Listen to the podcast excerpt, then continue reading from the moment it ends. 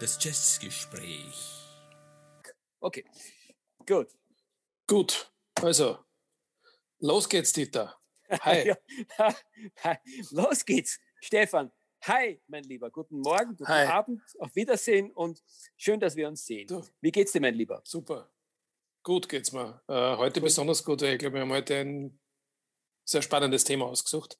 Ich bin auch wie ein Schulkind. Ja, ich auch. Den wievielten Podcast machen wir heute? Ich habe es vergessen. Wow, ich würde sagen, der 14. oder oder der 15. Ja, da könntest du recht haben. Stimmt. Mhm. Ähm, darf ich kurz zum Thema kommen? Bitte, lieber Stefan, komm zum Thema. Äh, ich möchte mich dazu sagen, als mir das Thema eingefallen ist, und wir reden heute über unsere Inselalben. Ähm, ich glaube, jeder kann sich vorstellen, was das ist. Also jene Alben, und wir haben uns auf drei beschränkt, die wir mitnehmen würden, wenn wir auf eine einsame Insel verbannt werden. Äh, unter der Voraussetzung, dass da der Stereoanlage steht. Oder man nimmt sie natürlich mit, auch eine Möglichkeit. Oder man nimmt sie mit, ja. Ähm, und als mir das, das Thema eingefallen ist, ist mir auch sofort das erste Album eingefallen, das ich auf jeden Fall mitnehmen würde. Also es war ganz, ganz einfach. Wie ist es denn dir gegangen? Ähm, es war nicht ganz so einfach, äh, weil, äh, aber bevor ich das sage, möchte ich sagen, ich glaube, das Thema ist uns beiden fast gleichzeitig eingefallen, was eine gewisse magische Qualität Stimmt. hat. Und auch das macht diesen, diesen, diese Aufnahme zu etwas Besonderem. Und bei mir war es deswegen nicht ganz so einfach, weil ich ein bisschen so in meinen eigenen inneren Konflikt gekommen bin mit, mit der Frage, naja, sind meine Inselalben, ist gleich meine Favorites, meine Lieblinge, die für mich wichtigsten Alben, sind die irgendwo deckungsgleich, möglicherweise mit äh, den wichtigsten Alben der Jazzgeschichte. Und wir haben uns dann, um das vorwegzunehmen, gleich darauf geeinigt, äh, dass das mit Sicherheit auch eine eigene Geschichte sein wird, die wir mal irgendwo äh, mit euch teilen werden da draußen, ihr Lieben. Äh, also mit, für mich war es zunächst nicht ganz so einfach, aber dann ist es eigentlich äh, sehr, sehr einfach gewesen, weil du musst dein Herz nur fragen und du weißt sofort, was dich am meisten beeinflusst hat, was du eigentlich am öftersten auflegst. Ja, also es war, am Ende des Tages war es dann durchaus eine ganz klare Sache. Mhm. Also bei mir war wirklich, wie gesagt, das erste Album ganz einfach, das zweite war schon immer einfach. Das hat mich schon einige Zeit an Überlegung gekostet, äh, bis ich mich entschieden habe. Aber ganz, ganz schwierig war es beim dritten Album. Weil das dritte Album, das wäre eigentlich eine, ein, ein Album aus einer Reihe von vielen Alben, das ich letztlich gewählt habe. Und äh, würden wir diese Aufzeichnung zwei Wochen später oder zwei Monate später machen, ich bin sicher, dass sich das, das Album Nummer drei ändert. Ja, vielleicht auch das Album Nummer zwei, ich weiß es nicht. Ja. Also einigen wir uns darauf, dass es eine Momentaufnahme ist. Ich finde das spannend, Stefan, weil bei mir ist es sehr, sehr ähnlich gewesen. Ich habe auch, wenn ich jetzt mal da reinschaue, Album 1 und 2 sind vollkommen klare Sachen. Eigentlich ist sogar Album 3 für mich, sofern wir nicht Dubletten haben werden, eine klare Sache.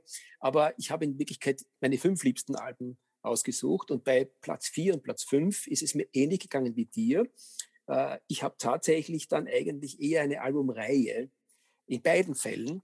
Oder wenn man so will, einmal sind es zum Beispiel zwei Alben, die miteinander ganz verwandt sind und einmal sind es drei Alben, die miteinander auf andere Art und Weise verwandt sind. Also irgendwo drängt sich das dann schnell auf, äh, dass es oft nicht nur ein Lieblingsalbum gibt, sondern vielleicht einen Lieblingsstil, der dann repräsentiert wird durch einen Musiker, der sich auf mehreren Platten findet. Würdest, wenn du jetzt anfangen würdest, würdest du mit Platz drei anfangen? Oder nicht? Ah, gute Frage. Super Frage. Also ich, ich, ich, ich würde mit Platz drei anfangen. Ich bin bei ich- dir. Das müsste man muss natürlich die machen, weil- Spannung steigern. Ja, ja, ja, ja, ja. Absolut dabei. Ähm. Magst du raten, äh, welche Ha! Alben ich dabei hätte in meinem Koffer? Ohne dass ich jetzt das ich bestätige oder dem widerspreche. Finde ich irrsinnig lustig, mache ich sofort. Also, ich sag, du hast dabei, du hast definitiv ein John Coltrane-Album dabei. Ähm, äh, ich mache es mir jetzt leicht und sage, es ist entweder Ascension oder A Love Supreme. Du hast ähm, von deinem geliebten Eric Dolphy eine Platte an Bord und nachdem die beste aus meiner Sicht die Auto Lunch ist, muss es die Auto Lunch sein. Und als drittes Album müsste es eigentlich ein Pianist sein, weil du bist ein großer Fan der Pianisten. aber da könnte ich jetzt auf den Thelonious Monk tippen, aber den haben wir erst vor kurzem gehabt. Also das ist nicht so spannend, aber vielleicht ist es trotzdem ein Thelonious Monk. Okay, das wären meine drei Tipps. Okay, wunderbar. Wir werden dann Stefan? sehen, ob du recht hast oder nicht. Und was tippst du bei mir? Ähm, also bei dir tue ich mir bei einem Album, da bin ich mir relativ sicher, dass es dabei ist, nämlich Bitches Brew von Miles Davis.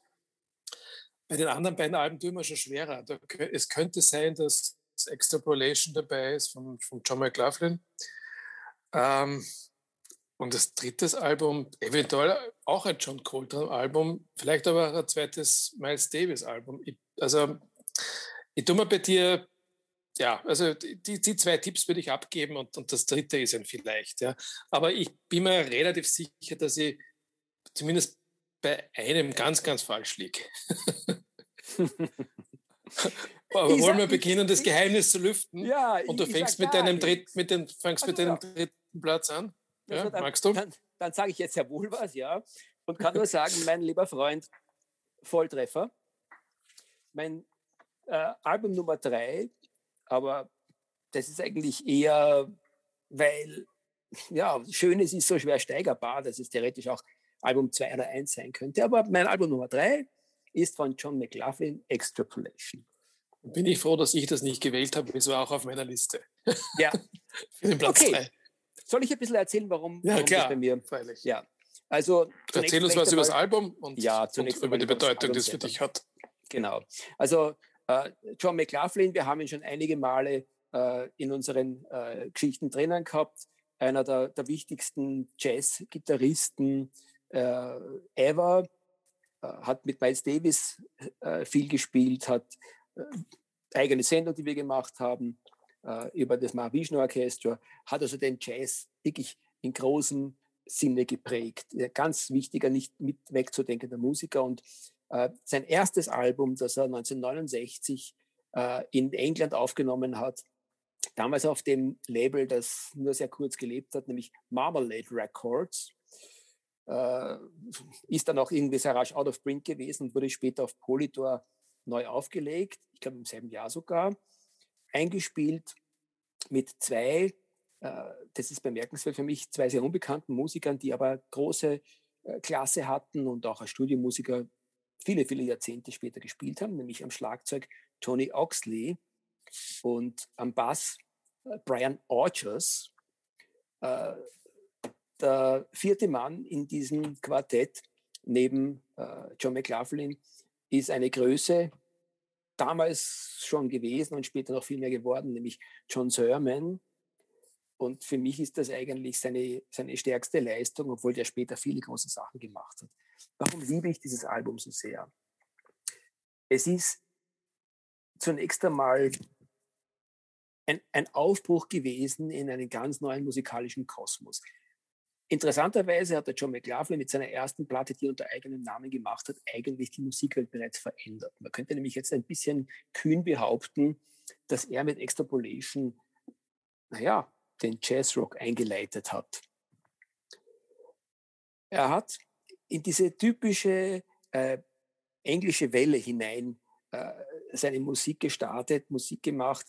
Ähm, damals gab es ja in, in, England ganz, ganz großartige, ähm, ich sage mal, ja, der Brit Rock hat angefangen, ganz großartige Jazzrock-Gruppen und er hat irgendwo äh, seine, seine Musik da reingesetzt und er ist bis heute irgendwo mit der Sache einzigartig gewesen, weil es war definitiv nicht so wie King Crimson äh, und viele andere, äh, Gentle Giant, äh, sozusagen Jazzrock auf höchstem Niveau, sondern es war damals schon sehr viel mehr als das. Es war so ein richtiger Ausblick in das, was kommen mag, kommen wird. Er hat bis zu einem gewissen Grad Miles Davis äh, vorweggenommen mit seinen ganzen äh, Jazzrock oder seinen Fusion-Eskapaden. Und das Wichtigste von der ganzen Geschichte ist, das sind, ich weiß es nicht, 30 oder 40 Minuten von Musik, die einfach, wo jeder einzelne Ton wahnsinnig lyrisch und schön ist.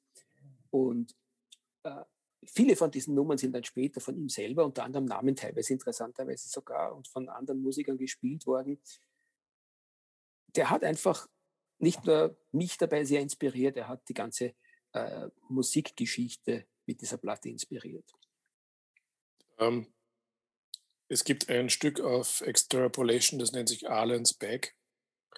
Das gehört äh, zu meinen absoluten Favorites und ist auch äh, immer wieder äh, verwendet von mir, wenn ich irgendwas ausprobiere.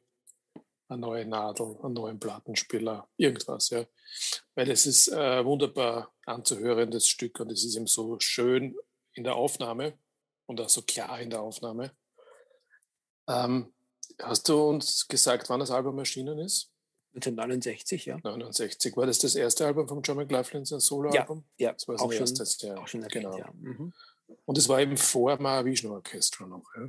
Es war weit vor Mahavishnu. Er ist unmittelbar danach, äh, ist die gesamte Jazzwelt auf ihn aufmerksam geworden und der Grandmaster äh, Jazz sozusagen aus der Zeit, Miles Davis, hat ihn dann sofort nach Amerika geholt äh, und er hat knapp danach dann äh, die großen Fusion-Alben von Miles Davis äh, dann maßgeblich mitgeprägt.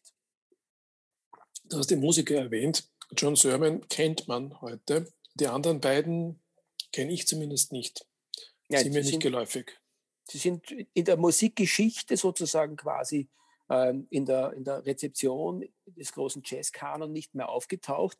Ich habe jetzt ein bisschen gegoogelt ähm, und habe nur festgestellt, dass die eigentlich bis heute teilweise sogar noch musikalisch tätig sind auf höchstem Niveau. Also sind so klassische, äh, klassisch ausgebildete Musiker, die an sehr, sehr komplexen Musikprojekten beteiligt sind. Und man könnte fast sagen, dass diese großartige, sehr äh, komplexe Platte ist fast sozusagen quasi für sie das mindeste Niveau, Niveau, gewesen, das sie erreicht haben. Alles, was sie später gemacht haben, ist noch viel komplexer gewesen äh, und sehr avantgardistisch. Äh, und das hat der Platte auch sehr gut getan, weil da sind wirklich äh, vier Leute zusammengekommen, die einen ganz, ganz hohen Anspruch hatten, die was Neues schaffen wollten, äh, aber ohne da sozusagen quasi sich irgendwo einem Stil unterordnen zu wollen oder eine Idee zu haben, wo das Ganze einordnbar sein könnte. Und das ist es auch. Es ist irgendwo eine sehr, sehr eigenständige Musik, die sich eigentlich nur, weil überhaupt den Begriff äh, Jazz im weitesten Sinne unterordnet. Und äh, ich kann sie immer wieder aufs Neue hören und denke mir, diese Musik ist sowas von frisch. Unglaublich. Ja, und es ist eine, eine, eine, eines der Gitarrenalbum des Jazz, das auch ich liebe. Wie gesagt, ich hätte es, habe es auch auf meiner Liste gehabt. Äh, ich liebe es viel mehr als jede andere Gitarrenmusik im Jazz. Wir haben über Pet Martino gesprochen, äh, mhm. über, diese, über diesen ganz anderen Klang der Gitarre, der nicht so wirklich mich überzeugt. Ich, eventuell haben wir in der Folge auch über Wes Montgomery und Co. geredet. Das war alles für mich nichts wirklich interessant, aber äh, diese John McLaughlin-Aufnahme und ja letztlich auch dann seine äh, späteren Alben My Goals Beyond, äh, dann dieses, äh, Sermon, dieses Album, ich glaube, das ist sogar unter John Sermons Namen rausgekommen, dieses Grüne, ich weiß nicht, ob du, ob du weißt, was ich meine. Du meinst der also, Fortune aber, Smiles? Oder? Ja, genau, genau. Ja, mhm. Die sind alle so Anfang der 70er Jahre ja, in etwa erschienen. Es sind eigentlich alles großartige Alben, aber Extrapolation sticht halt doch heraus. Wenn du mich fragst, Stefan, das wäre mein Abschlusssatz dazu, weil ich bin schon rasend gespannt darauf zu hören, was dein, äh, deine Nummer drei ist. Abschlusssatz von mir ist, äh, interessanterweise, und John McLaughlin hat nachher viele großartige Sachen gemacht, aber in seiner musikalischen Dichtheit, Komplexität und wenn es darum geht, dass man eben sozusagen äh, ein Statement unterordnet, mit dem er die Jazzgeschichte äh, maßgeblich beeinflusst hat, dann hat er das genau mit diesem Album gemacht. Und wenn das alles gewesen wäre, dann wäre es auch schon genug gewesen, weil er war nachher großartig, aber er war eigentlich nie kreativer und dichter als in diesem Album für mich. Ja, das, da magst du recht haben, ja. So. Gut, dann kommen wir zu meinem Stefan. Nummer 3 Album. Äh, ich denke, es ist es sehr eine klischeehafte Wahl gewesen, die ich hier getroffen habe. Aber letztlich entschuldige mich nicht dafür.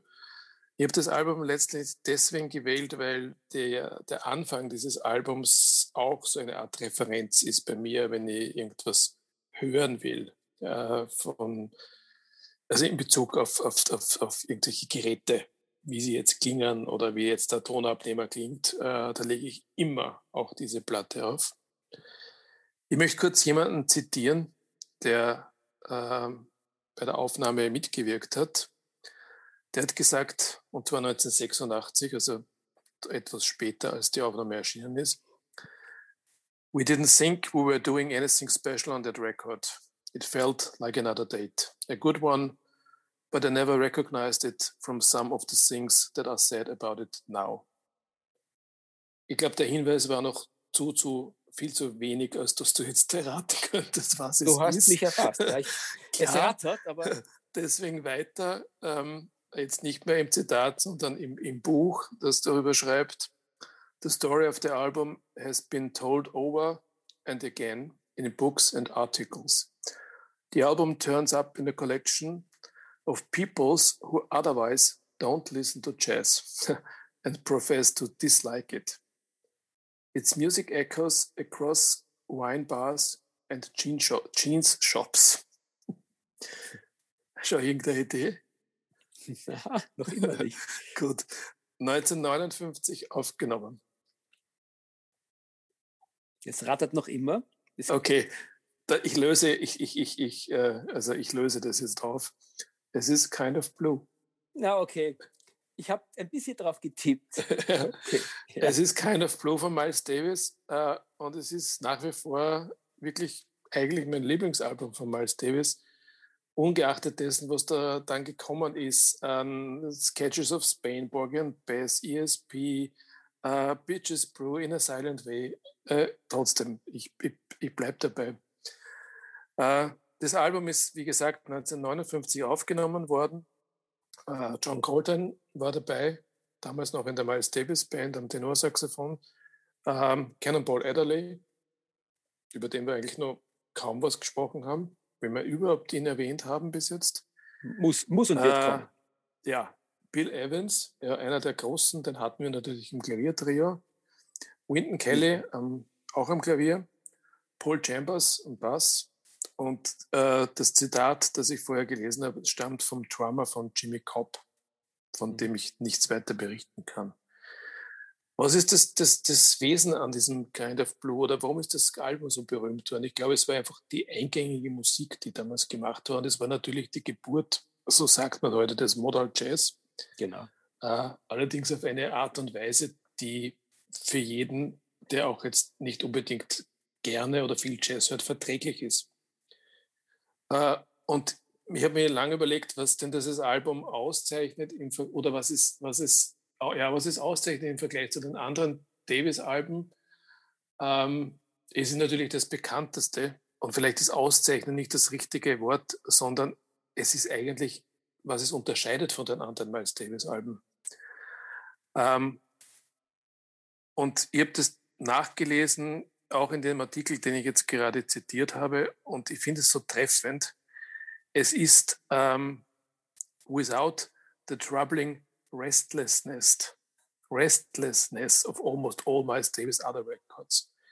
Und das, da hat es bei mir Klick gemacht. Ja? Also für mich, äh, ich weiß, du bist ein viel größer Miles Davis-Fan als ich, aber für mich ist, ist es tatsächlich so, dass viele Alben äh, von Miles Davis diese, diese Ruhelosigkeit haben. Die ist aufregend, die kann aber auch nerven, je nachdem, in welcher Stimmung du bist. Und bei Kind of Blue hast du diese Ruhelosigkeit eigentlich überhaupt nicht. ja. Und der, der, der Titel, den ich meine, den ich eben so oft auflege, ist, ist vor allem der Beginn von So What, also von der ersten Seite.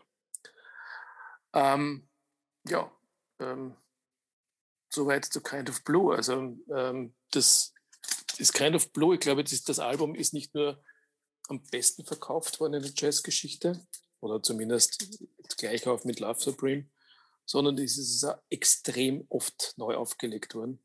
Also es gibt überhaupt kein Problem, Kind of Blue zu kaufen, in jeder Form auch immer, ob als LP, CD, Super Audio CD, Super Hi-Fi, ich weiß nicht was.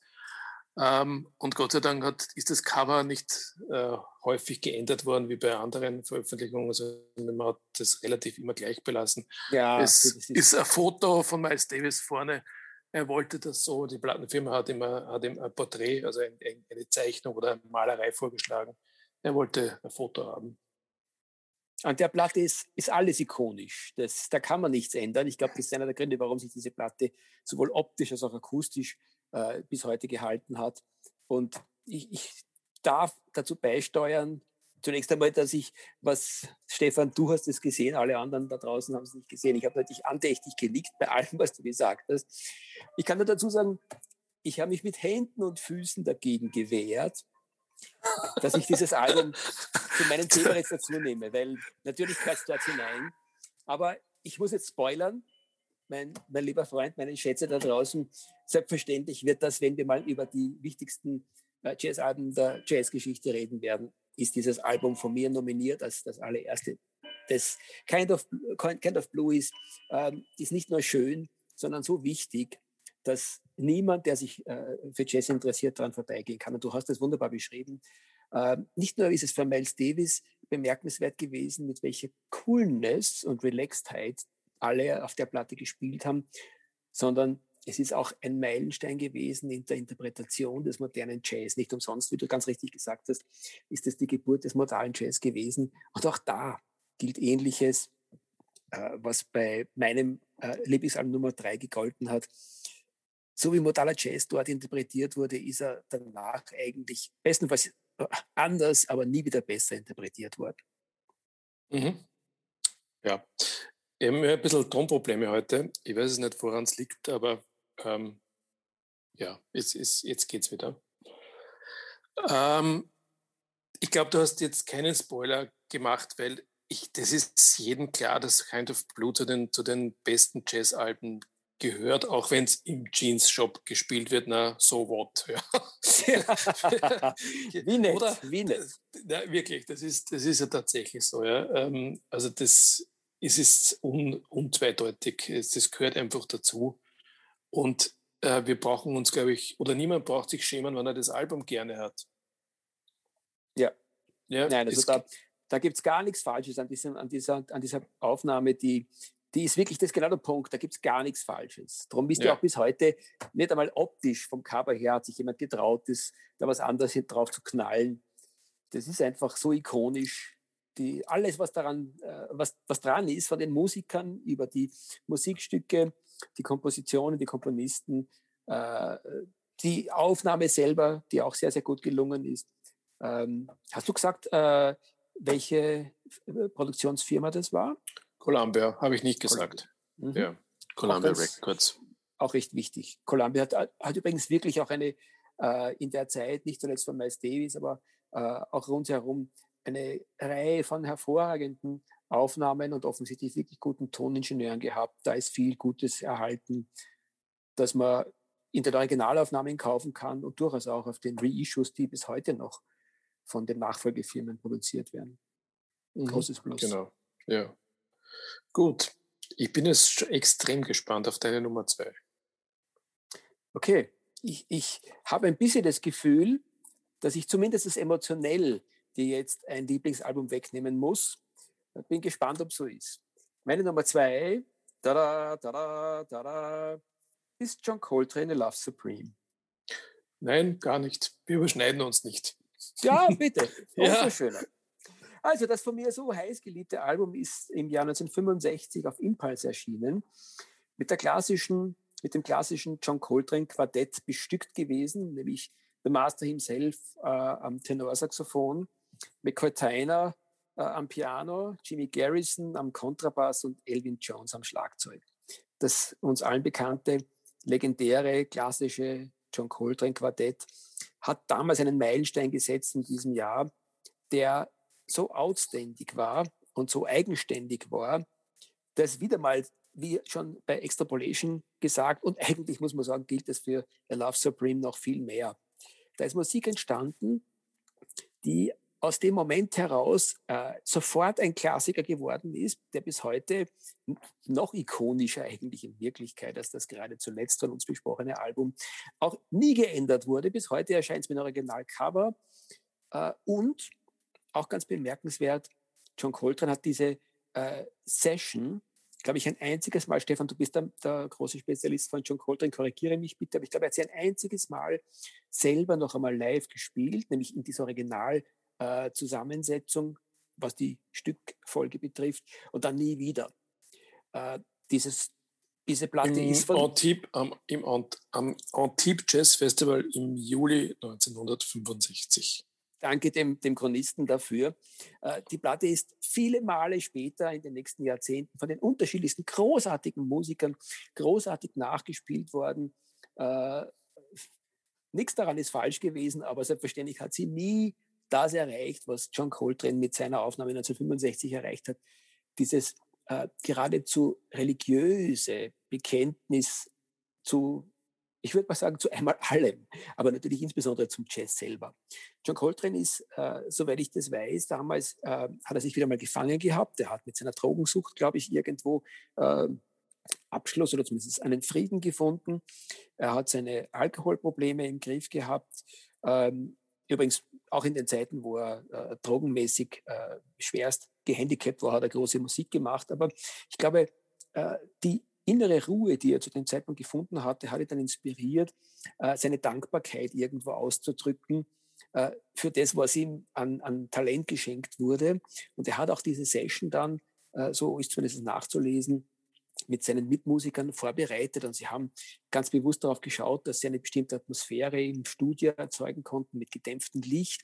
Und der John Colton hat seinen äh, Mitmusikern noch einmal bewusst gesagt, Leidl, spült's wie euch der Schnabel gewachsen ist und euch die Finger gewachsen sind und was aus dem Herzen herausströmt, äh, das ist sozusagen ein Hymnus an, an die Liebe zum Leben. So ein bisschen muss die Stimmung gewesen sein, wie, wie äh, John Coltrane das Ganze angelegt hat. Und ich meine, das Album ist eingeschlagen wie eine Bombe. Und ich weiß noch ganz genau, wie ich das erste Mal die Platten gehört habe in einem Plattengeschäft, das es inzwischen längst nicht mehr gibt, äh, auf der Zweierlinie in Wien. Äh, äh, sagt er nicht den meisten Hörern, sofern es da überhaupt welche gibt, die uns zu ihnen lieben da draußen, recht wenig. Äh, äh, aber ich war sowas von den Socken, wie ich das gehört habe. Das war so outstanding. Und äh, das Lustige ist, ich habe mir damals gedacht, oh, das ist Jazz. Wenn das Jazz ist, dann muss doch jeder diese Musik total lieben, weil das ist so schöne, reine, klare Musik. Heute weiß ich, dass das sehr wohl Jazz ist, aber trotzdem nicht nur den Jazz, sondern eigentlich die gesamte Musik dieses Kosmos repräsentiert. Äh, auch der Hymnus, du hast von den Anfangstönen gesprochen, die ähm, bei Kind of Blue auf So What so bedeutend sind. Das ist auch da das Gleiche. Die Platte fängt gleich an mit so einer hymnischen Tonfolge.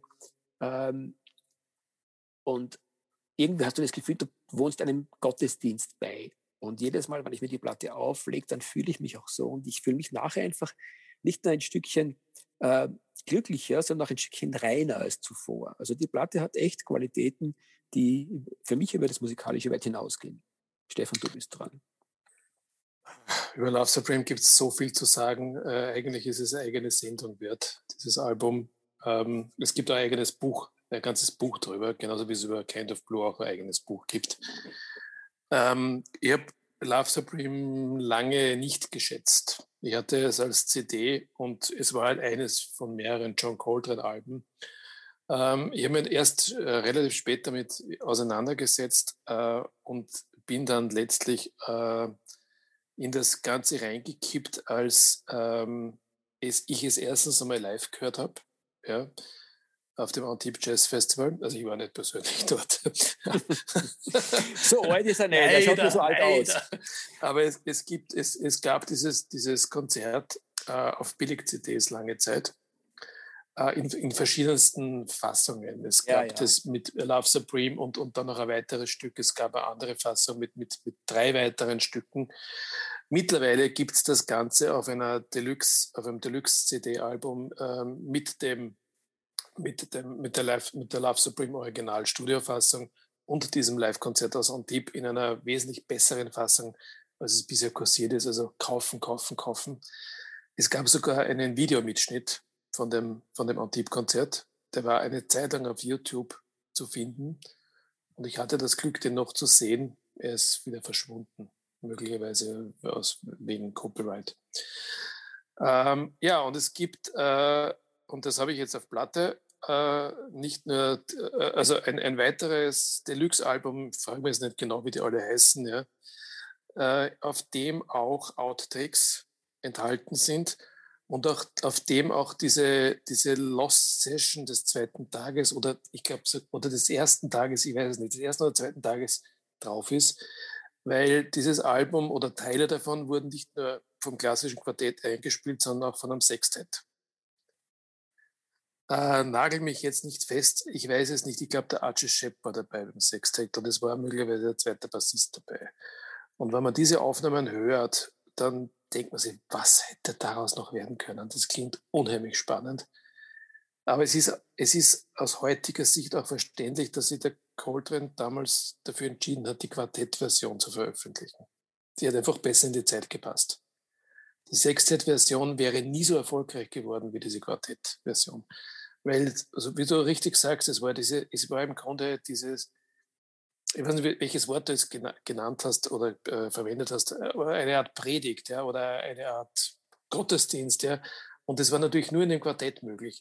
Und in dem Moment, wo das Sextett das gespielt hat, war das Ganze schon Richtung Ascension. Mhm. Ich würde es mhm. mal so sagen. Ja. ja. Das ist übrigens ein ganz wichtiger Punkt, dass er eigentlich in Wirklichkeit, äh, da muss man dann schon genau hinhören und ein bisschen äh, sich mit Jazztheorie beschäftigt haben, wie wir beide das ein bisschen gemacht haben. Er hat mit The Love Supreme eigentlich den Free Jazz schon fast ein bisschen vorbereitet, wenn man da ja, hineinhört. Ja. Ja, ja. Und es war ja letztlich auch, es ist Ende 64 aufgenommen worden. Es ist dann 65 einmal im Konzert gespielt worden. Äh, und Ende 65 war das Quartett Geschichte.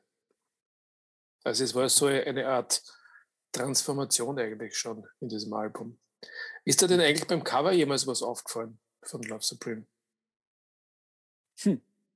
Naja, außer dass es, wie schon gesagt, eigentlich bis heute ikonisch gleich geblieben ist. Schau in deinen Plattenschrank, äh, wenn du alle Impulse-Alben nebeneinander stehen hast. Mhm. Was ist bei dem Album als einziges ja, anders? Also das ja. Impulse ist die, die, Farben von Impulse, schwarz und orange, die ja. sich irgendwo durch die gesamten äh, Impulse-Alben durchziehen, das, die es dadurch brauchen. Das ist ein, ein rein schwarz-weiß-graues Album. Das ja. einzige Schwarz-Weiß-Album von mhm. Impulse zur damaligen Zeit. Ja. Mhm. Mhm. ja. aber schön, dass du das in der Liste hattest. Äh, auch das gehört wie Kind of Blue zu den, zu den Jazz, zu den besten Jazz-Alben überhaupt. Ähm, und wie gesagt, ich glaube, über das gibt es genauso wie über Kind of Blue noch sehr, sehr viel zu sagen. Bin froh, dass du es in, deiner, in, in deinem Top 3 hattest. Äh, es wäre jetzt sogar lieber. sinnvoll, gemeinsam auf die Insel zu fahren, weil dann haben wir eigentlich schon jetzt drei Alben, die sich nicht überschneiden. Und ich glaube auch, dass das jetzt, das von mir jetzt kommt, das hast du auch nicht in deinem Gepäck. Also bevor das, du bitte unbedingt jetzt gleich entlüftest, was du für äh, ein Nummer zwei Album hast, möchte ich nur ergänzen, ich hätte nie die Sorge, dass wir zwei uns auf der Insel äh, äh mit, mit, mit Musik äh, ein Problem machen könnten. ja, also meine Nummer zwei, das, über das Album haben wir schon mal geredet. Das ist schon mal vorgekommen in einer unserer Folgen. Ähm, und ich habe es damals schon erwähnt, dass es ein Album ist, das ich von dir bekommen habe, worüber ich äh, sehr, sehr glücklich bin und immer noch dankbar, weil ich, ich wäre wahrscheinlich auf diese Musik von selber nicht so schnell gestoßen. Es rattert schon wieder, aber heute rattert immer vergeblich. Gut. Ähm, du hattest insofern recht, dass du Eric Dolphy erwähnt hast, als der Eric Dolphy hier mitspielt, aber es wurde nicht unter seinem Namen veröffentlicht. Es ist The Quest von Mel Voltron. Wow. Auf jo. das wäre ich nicht gekommen, aber es ist eine gute Wahl. Erzähl. Äh, man kann über das Album leider gar nicht viel erzählen, weil im Internet findet sich kaum etwas darüber. Äh, es, es, findet sich ähm, äh, ein kleiner Eintrag im All Music. Das ist ein Absatz, ist nicht einmal wert, den vorzulesen, weil im Grunde nichts drinnen steht. Ähm, deswegen äh, nur wenig Informationen darüber. Ähm, Mel Waldron war ein Pianist, der eigentlich das den größten Teil seines Lebens in Europa verbracht hat, genau in München. Also ist aus Amerika weg, wie viele äh, Jazzmusiker in dieser, in dieser Zeit in den 60er Jahren. Er, er hat Trio-Aufnahmen schon gemacht in den 50er Jahren und ich weiß es leider nicht, wie es zu diesem Album gekommen ist. Es ist eine, eine Besetzung mit äh, sechs Personen. Ähm, und ich lese jetzt gerne mal vor, wer da dabei war. Also Mel Waldron am, am Klavier. Äh, das Dream Team Eric Dolphy und Booker Irwin. der eine am Altsaxophon und an der Klarinette, der zweite am Tenorsaxophon. äh, ein gewisser Joe Benjamin am Bass, ein Charles Persip an den Drums. Den findet man immer wieder. Den Joe Benjamin habe ich nicht immer wieder gefunden. Und interessanterweise den Ron Carter, der aber hier nicht am Bass, sondern Cello spielt. Und mhm. es gibt auch eine zweite, ein zweites Album unter dieser Besetzung, das, ich glaube, ein, zwei Tage später aufgenommen wurde. Das ist Where. Das ist unter dem Namen von Ron Carter ausgekommen. Also beide haben offensichtlich eine, eine Session bekommen vom äh, Label New Jazz Records. Dies, die Aufnahme stammt aus dem, aus dem Juni 1961. Äh, wer hat die Aufnahme gemacht? Ja, wer sonst außer Rudi van Gelder?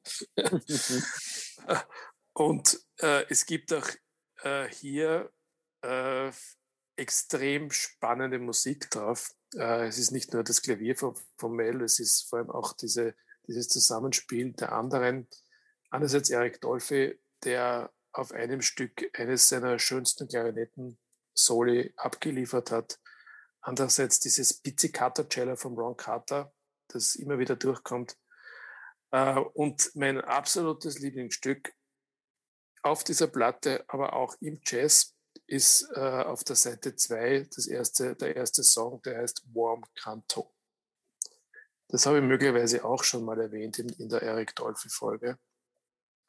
Und das muss man sich mal anhören. Ja, das ist, es ist so schön, dass es mich jeder, jedes Mal, wenn ich es höre, äh, es erzeugt bei mir Gänsehaut. Ja, dieses, dieses, dieser Beginn mit dieser, mit dieser feinen Klarinette, das Klavier dazu, dieses, dieses, dieses Cello in, in den, in den, das gezupfte Cello, es ist einfach ein Wahnsinn.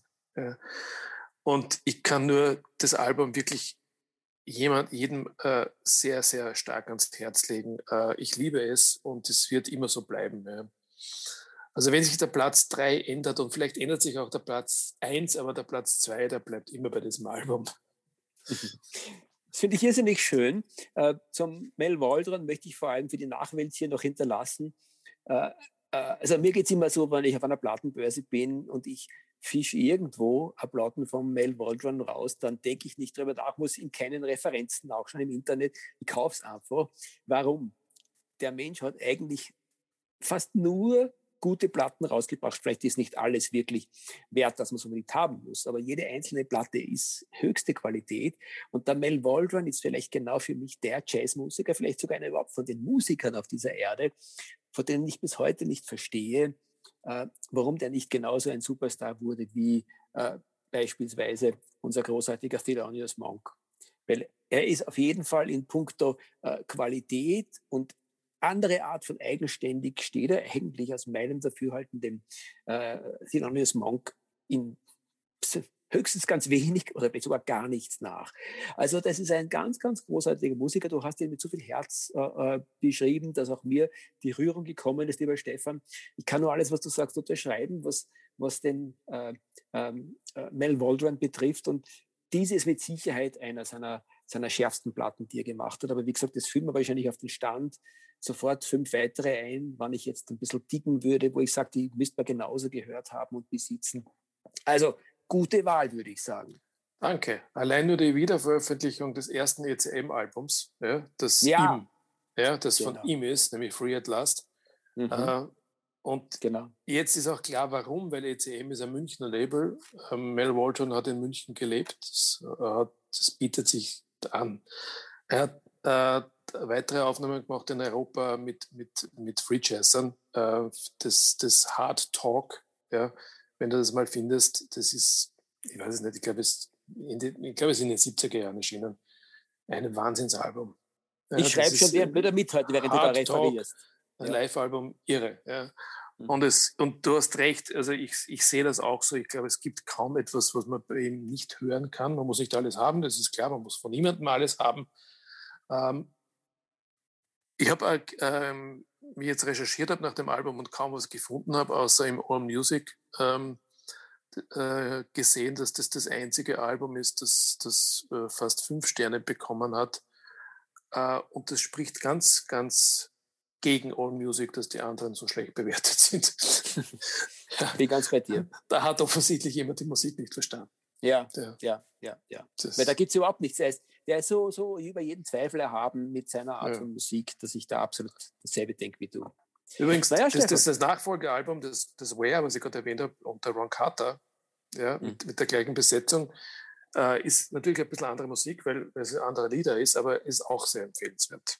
Mhm. Habe ich erst seit kurzem, weil ich es endlich auf Platte bekommen habe.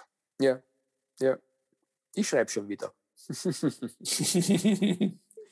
Meine Liste ist lang des heutigen Abends. Äh, okay, aber äh, nichtsdestotrotz, was meinst du, sollten wir weitergehen? Ja, also wir haben ja noch zwei, ne? Ja. Auch auf die Dann, Gefahr, dass das unsere längste Sendung heute wird, aber ja. Ich glaube, wir so ziehen what? das jetzt ja. einfach durch. So wir ziehen durch. Ja.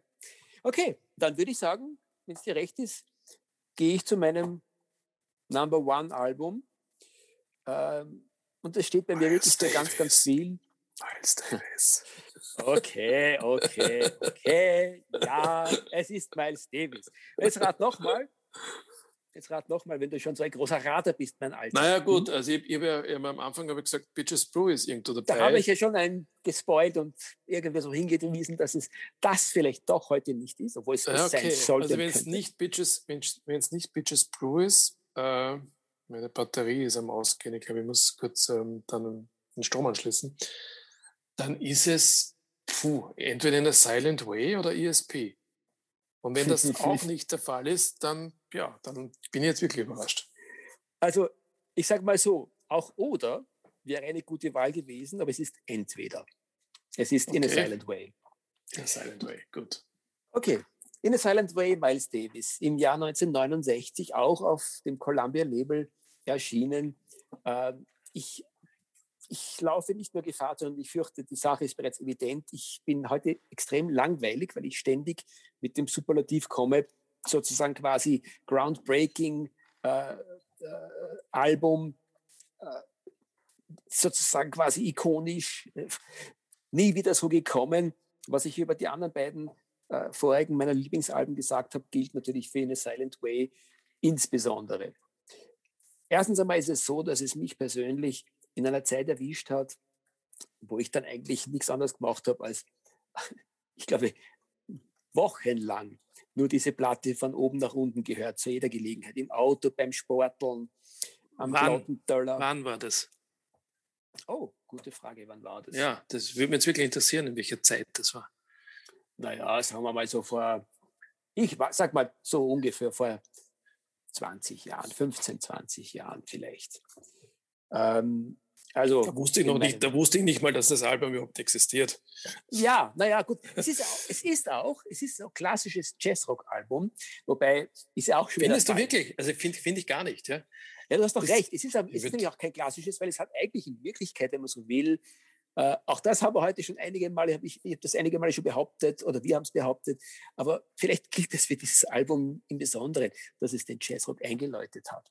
Der Miles Davis hat tatsächlich, ähm, alle, die ihn lieben und schätzen und seine Musik gehört haben, haben gemerkt, dass in den Platten davor auch bereits eine Änderung da war, über die man wieder 25 Jazzgespräche führen könnte. Aber das war de definitiv sozusagen eine absolute Zäsur in vielerlei Hinsicht. In a Silent Way hat für Miles Davis und für die gesamte Jazzgeschichte den Aufbruch in eine neue Zeit äh, bedeutet. Warum? Erstens einmal Tontechnik. Ähm, der großartige Produzent dieses Albums, der dann auch später Beaches Brew mit ihm gemeinsam gemacht hat, Theo Macero, hat hier äh, nicht wirklich eingeführt, aber konsequent äh, durchgezogen und bekannt gemacht, die Idee des Loops. Also die haben tatsächlich erstmalig sozusagen bei einem wirklichen bahnbrechenden, großen Album der Jazzgeschichte, haben sie eigentlich Sampling-Techniken eingesetzt. Sie haben also äh, äh, einzelne Musik äh, Phrasen wiederholt, einzelne, einzelne Aufnahmephrasen wiederholt. Sie haben zusammengemischt aufs Wildeste. Nicht umsonst sind dann 20 Jahre später, irgendwann einmal Mitte äh, 2005, 2006, 2007, kamen ja dann die gesamten Sessions raus und die haben äh, drei CDs gefüllt. Ich habe mich ein bisschen heute reingehört. Sehr, sehr spannend, wenn man sich das Ah, du hast das, du hast diese gesamten Sessions. Nein, ich habe sie mir irgendwann im Internet heute angehört. Okay. Kann man sich auf, wer, machen wir jetzt mal kurz Werbung, auf Amazon zum Beispiel, äh, wenn man Amazon Prime-Kunde ist, kann man sich reinhören in die The Complete äh, in a Silent Way Sessions. Große Empfehlung, sehr, sehr interessant. Da siehst du auch, dass teilweise die Musik eigentlich einen ganz anderen Charakter hatte als dann die Endprodukte. In a Silent Way vom großartigen Joe Zawinul, über den ich eigentlich mehr als jetzt nur einen Satz verlieren sollte. Der hat nämlich dieses äh, Album extremst mitgeprägt. Ich erwähne vielleicht an der Stelle die anderen Musiker. Uh, Wayne Shorter am Sopransaxophon, John McLaughlin an der Gitarre. Einer, ich glaube sogar die erste Scheibe, die er damals dann, nachdem er Extrapolation mit Extrapolation sozusagen berühmt geworden ist, mit dem Miles Davis in Amerika gemacht hat. Herbie Hancock am, am Piano, Chicoria am zweiten Piano, Joe Zawinul am dritten ich glaub, der Piano. Eine auf, ich glaube, der eine am Piano und der andere am Electric Piano, oder? Kann das sein? Ja, sie werden beide mit Electric Piano geführt und dazu ah. Zawinul noch zusätzlich mit der Orgel. So ganz ist das nicht, nicht wirklich nachzuvollziehen. Aber die drei haben kongenial gearbeitet und ich behaupte mal, als Österreicher darf man durchaus äh, sich auf die Fahnen heften, dass der, der sozusagen quasi musikstilistisch ähm, den Piano-Part am bedeutendsten abgedeckt hat, obwohl da zwei ganz großartige Meister mit Chicoria und Herbie Hancock am Werke waren, ist trotzdem der Joe Zawinul gewesen. Am Kontrabass äh, der Dave Holland, damals noch Kontrabass. Äh, und am Schlagzeug ein letztes Mal der Tony Williams. Und diese Hexenmelange. Äh, darf ich nur kurz unterbrechen? Ja. Tony Williams war bei Pitches Brew nicht mehr dabei? Ich glaube, der war bei Pitches Brew nicht mehr dabei. Aha, ja. interessant, ich, ja ich glaube, da war dann schon der Jack de Jonette am Werke. Aber mhm, nageln wir nicht mhm. fest. Wir werden das zu okay. späteren Zeiten sicher aufrollen. Na gut, jedenfalls diese, ich meine, ein Best-of äh, im, im, Rock und, und, und Jazzrock und im Jazz, das da aufgefahren äh, ist. Und äh, was diese Musik so für mich so einnehmend macht, ist, dass der Miles Davis vielleicht nie wieder so mit so wahnsinnig viel Gefühl gespielt hat. Und der Miles Davis hat mit großartigem Gefühl ganz, ganz viele seiner Platten gemacht. Eigentlich von Beginn bis zum Ende war das seine große Stärke. Aber mit so viel Gefühl und mit so out of this worldness spielend. Das hat er für mich am schönsten in, in Silent Way gemacht. Und das ist auch das, was diese Musik insgesamt so bestimmt. Es ist eine Musik, wo du eigentlich am Ende des Tages dich hinsetzen musst und ganz, ganz, ganz, ganz leise sein musst, weil man auch das Gefühl hat, wenn man diese Musik hört, es ist alles so ruhig gewesen und so relaxed. Und sie haben versucht, äh, einer hat versucht, sozusagen quasi dezenter als der andere zu spielen und daraus ist eine Melange entstanden, die so dicht ist, dass sie mich jedes Mal, wenn ich sie höre, im gesamten Körper, Kopf, Herz, alles, was da sonst noch in der Mitte dazugehört, aufs Schwerste berührt. Ich, wollte das jetzt gerade ergänzen, wenn wir jetzt erst über keine Blue gesprochen haben und ich gesagt habe, dass diese Beschreibung, dass das dass die Ruhelosigkeit hier eben nicht vorherrscht, wie auf den anderen Davis-Alben. Aber eigentlich kann man das für, für Silent Way auch sagen. Das, da ist auch nicht diese Hektik. Ja. Ich kenne mhm. das Album ja bewusst erst relativ kurz, ja, und ich habe es jetzt auch zu Hause von dir, glaube ich, du hattest ja, man mhm. darf es verraten, 13 Versionen zu Hause. Jetzt hast du Nummer 12. So circa, ja. Und es ist genau, was du sagst, es ist äh, meditativ eigentlich. Es ist, es ist die Ruhelosigkeit, diese Hektik ist einfach nicht gegeben, so wie auf Bitches Blue dann wieder. Deswegen habe ich, das, habe ich dieses Album in the Silent Way auch viel lieber als das Bitches Brew Album. Da ja, müssen wir gleich widersprechen, dass es bei dir anders ist, aber ja, Nein, das, das, man mein Zugang. Ich, ich, es, ich, ich widerspreche da gar nicht, weil es gilt beides und du hast recht, irgendwo, das ist sehr widersprüchlich, sehr komplex, sehr dialektisch. Für mich ist bis zu einem gewissen Grad, weil es heute auch schon ein Thema war und eben meine zweitliebste Platte heute, I Love Supreme, eigentlich ist In a Silent Way die Antwort von Miles Davis auf John Coltrane's I Love Supreme. Es ist sein religiöses Bekenntnis. Sofern er jemals ein religiöses Bekenntnis abgegeben hat, was ich ja sehr bezweifle. Na, wunderschön, ja. Ähm, übrigens auch ein sehr schönes Cover. Ja. In a Silent Way. Auch wieder mal Miles ähm, Davis am Cover. Auch wieder mal, es gibt ja eigentlich, ähm, Miles, Miles Davis Alben ist ja entweder eine seiner Frauen oder er selbst. Ja, sonst ja. gibt es eigentlich keine wirkliche Variation. Ne? Ja, ja. Lustig Also es hat, es hat sich dann erst eigentlich das war eigentlich das letzte Album, wo es so war. Ja? Weil alle anderen Alben, die da dann unmittelbar danach gekommen sind, das waren ja dann äh, schon sehr witzige Zeichnungen. Ja, großartige. Ja, also Malereien Zeichnungen, fast. Ne? Ja, ja also schönste, ja. Ja. Gemälde, ja. Mhm. Bitches Brew und, und dann diese On the Corner und, und, und Waterbabys und wie auch immer sie alle geheißen haben. Ja. Ja. ja. ja. Lustig eigentlich. Also Live-Alben, ja. Mhm. im Grunde war das, war das, war das der Letz-, das letzte Miles Davis-Album, wo man sich den Miles Davis im Anzug vorstellt. und dann aber Ja, nicht mehr. Ja, ich würde würd gar nicht sagen. Also wenn ich mir das, das, äh, das äh, Cover vergegenwärtige, da sehe ich ihn schon in seinen bunten Gewändern, die er dann später getragen hat. Und es ist ja auch insgesamt gesehen für mich wirklich der stärkste Bruch, obwohl die Alben davor auch schon Nefertiti und, und, und, äh, und Konsorten, Sorcerer, auch schon sehr äh, ausgebrochen sind aus der genialen modalen Welt, die damals noch die Musik von Miles Davis beherrscht hat, ist das einfach der endgültige Schluss gewesen damit. Was er da gemacht hat, das ist dann wirklich Aufbruch in die 70er Jahre gewesen und nie wieder von irgendjemandem anderen auf diesem Niveau erreicht. Ja, genau. Na super. Stefan, Gut. du bist uns was Wa- schuldig. Was meinst du denn, was jetzt noch kommt? Oh, oh, oh. Es rattert schon wieder, es rattert und es rattert. Aber naja, du hast, du hast ja schon äh, äh, ein paar hin, du hast ja schon ein paar, ein paar Tipps abgegeben. Also ähm, ein Tipp, den du abgegeben hast, also zumindest vom Musiker her, der war jetzt bis jetzt noch nicht. Gut, machen wir so. Machen wir so.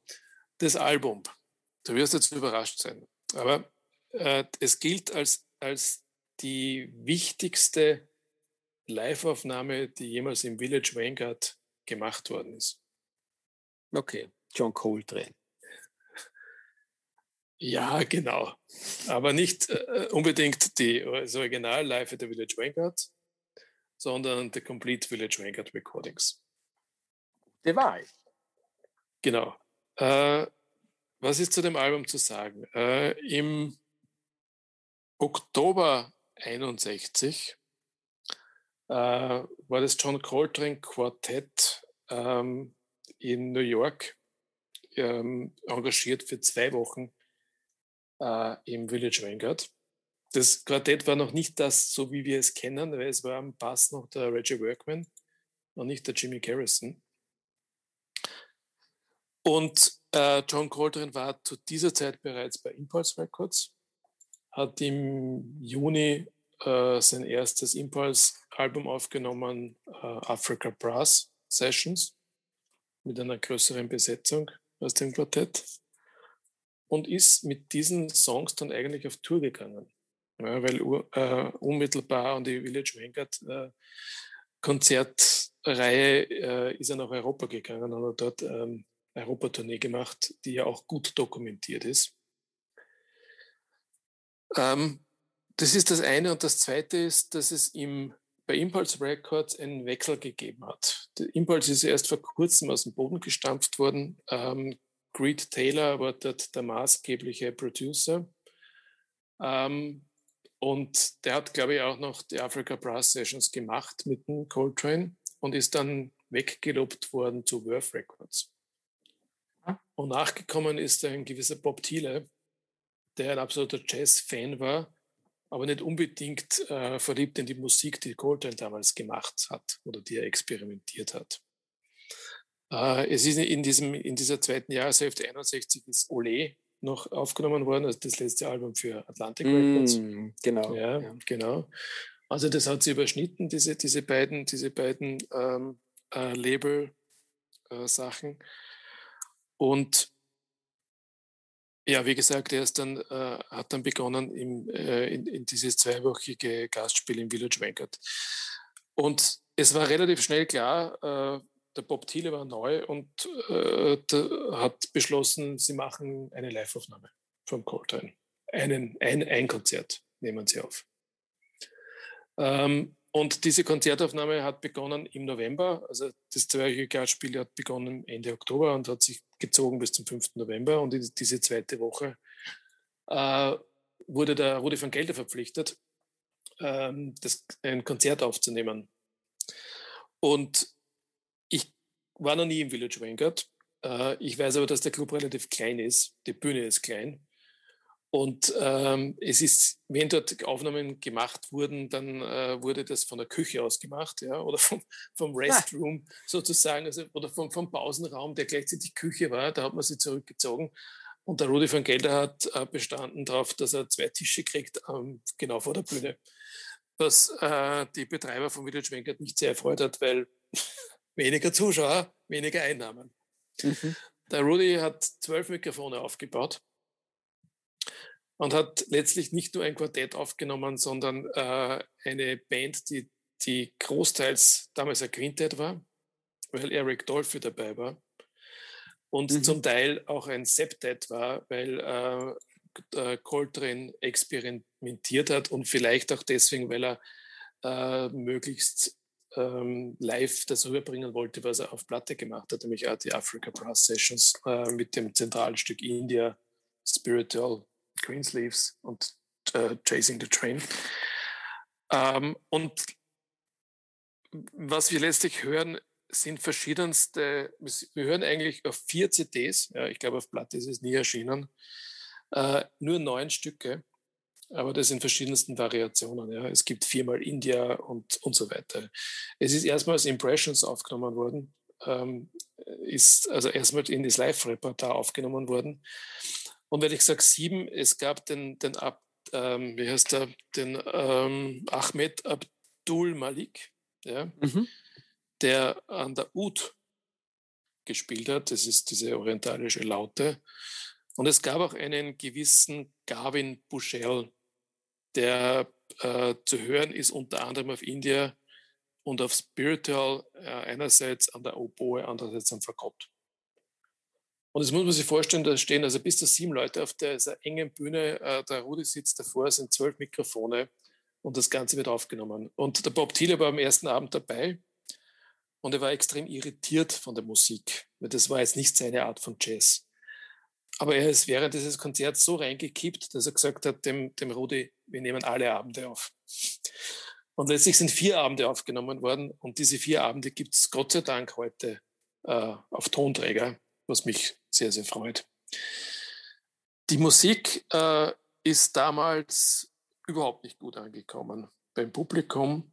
Ähm, die Kellnerin hat sie angeblich die Ohren zugehalten, sie hört, sie hält es nicht mehr aus. Die, die Kritik ähm, war sehr, sehr verhalten. Also vor allem, äh, wie, das, das, das erste Live-Album dann 19, im Frühjahr 1962 erschienen ist. Es gab da eine böse Kritik in Downbeat die war so böse, dass sich der, der Dolphy und der Coltrane sogar bemüßigt gefühlt haben, eine, eine Antwort, eine Replik darauf zu verfassen, die auch im Magazin erschienen ist. Ähm, und es ist eigentlich kein Wunder, weil ähm, abgesehen von den wenigen Standards, die man hört, also Softly as in the Morning Sunrise zum Beispiel oder diesem Spiritual, ähm, India war was Neues, aber es war vor allem Chasing the Train das äh, die Leute aus dem Konzept gebracht hat, weil es im Grunde äh, eine, eine Tour de Force am Saxophon war und vieles vorweggenommen hat, was im Free Jazz dann gekommen ist. Und das, das Interessante an Chasing the Train war eben nicht nur die Musik an sich, sondern dass es als Trio aufgenommen wurde, also ohne Klavier. Ähm, man könnte jetzt natürlich sagen, wozu brauche ich jetzt äh, eine, eine CD oder ein Album, wo ich viermal India höre und ich weiß nicht, dreimal Spiritual und so weiter. Ja, ist berechtigt, aber ich brauche es. Mhm. Und ich glaube, du verstehst das. Du hast, ich weiß, dass du, dass du live at the, oder der Complete Plugged Nickel zu Hause hast von Miles Davis. Ich glaube, mhm. das sind sogar fünf oder sechs CDs. Mhm. Und da gibt es auch nicht wahnsinnig viele verschiedene Nummern. Ich glaube, es sind ja. noch mehr. Ja, oder vielleicht auch noch mehr. Und wenn man, wenn man reinkippt, dann hört man es halt. Ja, so ist ja, es. Ja. Nein, ähm, Stefan, Stefan, super, super gute Wahl. Äh, bitte erzähl nachher noch weiter. Ich möchte dazwischen äh, einwerfen. Äh, verstehe dich vollkommen mit allem, was du dazu sagst. Äh, und vielleicht ist einer der großartigen Dinge von Live at the Village Vanguard, der Complete äh, Recordings auch, dass erstens einmal der John Coltrane eigentlich alles, was er in der Vergangenheit gemacht hat und alles, was ihn geprägt hat, auch diese ganze ethnologische Geschichte, dass er sich stark auf seine afrikanischen Wurzeln äh, bezogen hat, und dass er den Free Jazz eigentlich da in einer, in einer, sehr, sehr spannenden Art und Weise auch schon vorwegnimmt. Da ist alles drin. Bis zu einem gewissen Grad könnte man sagen, wer sich für John Coltrane interessiert und äh, in, in der Nussschale genießen möchte, ist mit diesen Aufnahmen sehr gut bedient. Und dann ist es etwas ganz was Spannendes, was eigentlich der John Coltrane äh, so ausgeprägt gemacht hat, wie ganz, ganz wenige andere Musiker vor ihm, dass er diese musikalische Entwicklung in Richtung Free Jazz auch live äh, dokumentiert hat. Das ist Gott sei Dank im Fall von John Coltrane äh, in, in hohem Maße der Fall. Und einer der vielleicht maßgeblichsten Beispiele dafür ist wahrscheinlich Live at the Village Vanguard, die Complete Recordings. Es ist auch insofern interessant, als, als bei, diesem, bei dieser Aufnahme sieht, dass, dass man das erste Mal das klassische Quartett gehört hat, weil ähm, ich habe ja schon gesagt, das war der, der Reggie Workman, aber es war auch der Jimmy Garrison, der eben zum Teil den, den, den äh, Reggie Workman abgelöst hat. Und man hat, ähm, es gibt also Aufnahmen ähm, vom, vom gleichen Stück, wo einmal der Workman und einmal der Garrison spielt. Also man kann das direkt vergleichen ich weiß es nicht, ob ich der Richtige, der Berufene dafür bin, um da, äh, den Unterschied zu hören.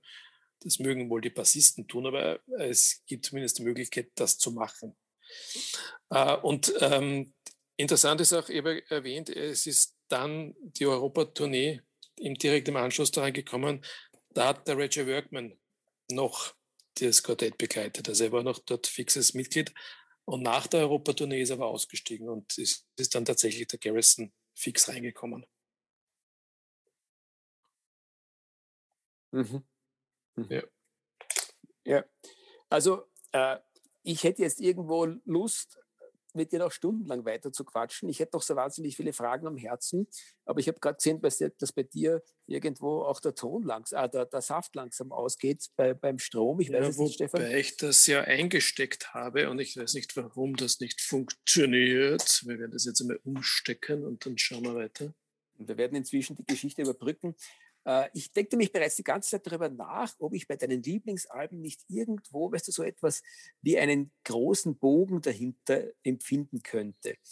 Und äh, ich denke mir, ja, ich meine, ich kenne dich einfach schon so lange und so gut und äh, da fällt mir ganz viel ein, aber äh, gibt es da etwas, was man sozusagen auch unseren anderen Musikfreunden da draußen mitgeben könnte? Gibt es da irgendwo so einen roten Faden? Also für mich erstens einmal den, dass du ein großer Freund des äh, anspruchsvollen Jazz bist, äh, des avantgardistischen und des Free Jazz. Das kommt irgendwie bei all diesen Platten durchaus sehr, sehr schön raus. Und dann bist du so ein richtiger Hörer im besten Sinne. Du willst dich auf Musik einlassen. Alle Platten, die du genannt hast, sind Platten, die man eigentlich in Wirklichkeit nicht so, so nebenbei hört, sondern da setzt man sich hin, wie man sich hinsetzt und ein wirklich anspruchsvolles wissenschaftliches Buch liest. Also man lässt sich ein drauf und denkt dann, während man liest, die ganze Zeit drüber nach. Das sind alles Platten, wo man auch, während man zuhört, nachdenkt was die da jetzt eigentlich, also es kommt die Fantasie äh, durchaus auch in einem intellektuellen Sinne irgendwo sehr, sehr stark hinein bei diesem Thema. Das ist das, was mir sofort spontan dazu einfällt. Ähm, naja, das ist bei deiner Auswahl ja nicht sehr viel anders. Also ich denke, wir haben ja insgesamt eine Auswahl getroffen, äh, die jetzt nicht ähm, absolut außergewöhnlich ist. Ja, es hätte auch sein, man hätte auch jetzt hergehen können und mit drei Alben kommen, die noch nie jemand gehört hat oder von denen noch nie jemand gehört hat. Wäre ja auch legitim gewesen. Ja, ja. legitim, ja, aber ob es tatsächlich ähm, ähm, reali also ob es ähm, mir fehlt jetzt das Wort dazu, äh, es wäre nicht authentisch gewesen, denke ich. Ja. ja, wobei, ich sage mal, du hast mich durchaus überrascht, muss ich sagen, weil definitiv die Platte auf die, auf alle anderen Platten, sage ich mal, kämen wahrscheinlich viele andere unserer Freundinnen und Freunde da draußen, die sich mit Jazz beschäftigen, möglicherweise auch mit einer mehrheitlichen Abstimmung. Aber äh, Mal Waldron, The Quest, Stefan Hut ab, da bist du wahrscheinlich durchaus jetzt einmal, äh, da werden viele sagen, okay, nie gehört, muss ich unbedingt reinhören. Gut ja, gemacht. Okay, darauf, darauf brauche ich mir nichts einbilden. Das ist, das ist, das ist tatsächlich authentisch. Ja. Wenn mhm. man jetzt mit, ich weiß es nicht, egal, ja. Ich habe ähm, auch überlegt, welch, welcher Zusammenhang gegeben ist. Mir ist eigentlich zuerst ein anderer Zusammenhang in den Sinn gekommen, weil Platz drei äh, zeitlang auch äh, das, das Antip-Album von Charles Mingus gewesen ist. Und dann, dann habe ich bemerkt, ups, jetzt habe ich drei Alben, wo äh, die alle unter einem bestimmten Namen firmieren, aber bei allen spielt der Eric Dolphy mit. Ja? Mhm. Und äh, ich habe es nicht deswegen dann wieder rausgeschmissen, sondern tatsächlich, weil man Kind of Blue letztlich mehr bedeutet. Ja. Mhm. Ähm, und du kannst natürlich insofern die, den Connect ziehen äh, bei Kind of Blue und bei Village Vanguard spielt der, Col der Coltrane und bei, bei The Quest und bei Village Vanguard spielt der Dolphy. Ja. Also du hast eh immer die Verbindung, aber das ist ja auch nicht schwierig, weil, äh, wie wir wissen, äh, äh, haben die, haben vor, vor allem diese Musiker auf sehr, sehr vielen Alben und auf vielen Sessionaufnahmen mitgewirkt. Ist ja nicht ähm, so, dass ähm, das irgendwie unwichtiger Musiker gewesen wäre. Aber grundsätzlich, äh, ich weiß nicht, ob die, ob die, drei Alben wirklich so etwas, ja, natürlich, du, du musst dich darauf einlassen und du hörst das, aber ich glaube, das ist bei In a Silent Way, Love Supreme oder Extrapolation genauso. Ja. Was, was bei meiner Auswahl fehlt, definitiv, äh, ist ein bisschen Spiritual Jazz. Also es kommt zum Beispiel überhaupt kein Pharaoh Sanders vor, obwohl er das mhm. sollte. Ja. Mhm. Ich hätte auf den durchaus auch getippt. Ja, mhm. Wer, war ja auch in der, in der engeren Wahl. Ja. Mhm. Wobei mhm. man es schwer getan hätte, vom Pharaoh Sanders genau ein Album Na, zu mich auf eins zu fokussieren. Ja. ja. Was Aber das, bei Stefan, dir noch so? Naja, ich wollte gerade sagen, das ist eigentlich das, was ich aus dem heutigen Abend oder aus dem heutigen Tag, dem heutigen Gespräch mitnehme. Äh, es muss definitiv äh, eine zweite Runde geben, weil das, was jetzt da heute nicht zu Wort gekommen ist oder nicht besprochen wurde, das ist mindestens genauso wert, besprochen zu werden. Also sozusagen eine Auflage 2 von unseren Inselalben ist für mich bereits fix geplant in einer fernen Zukunft, genauso wie die bereits angesprochenen wichtigsten Alben der Jazzgeschichte, wo es wahrscheinlich auch mindestens zwei Folgen dazu geben muss. Oder auch Alben on a Summer's Evening oder at the Winter Night ja. oder was auch ja. immer. Ja. ja. Macht nämlich großen Na, Spaß. Okay, dann glaube ich, beenden wir es für heute. Ich möchte noch zwei Hinweise loswerden für die Zuhörer und Zuhörerinnen natürlich, die nicht zu vergessen. Erstens einmal Entschuldigung für die Tonprobleme. Wir werden uns bemühen, irgendwann eine Investition in bessere Mikrofone zu tätigen. Äh, ich kann aber nicht versprechen, äh, dass es in Kürze sein wird oder wann es sein wird, aber ich denke, das sollten wir. Na, ich kann es schon versprechen. Ich habe okay, geordert. Gut, wunderbar. Das ist Punkt 1 und Punkt 2, äh, nochmal der Hinweis, äh, wir sind zu hören auf Spotify, wir sind zu finden auf iTunes ähm, und äh, wir sind zu finden direkt im Internet äh, auf letscast.fm. Äh, das Jazzgespräch, dort könnt ihr auch Feedback hinterlassen. Ja, das wär's. Ja, lieber Stefan, schön war es, dich gehört und gesehen zu haben. Ihr Lieben da draußen, schön war es euch nicht gehört und nicht gesehen zu haben. Okay, was denn? oh, das muss man schneiden. okay. Also, mach's gut. Tschüss. Ciao, Stefan. Baba. Baba.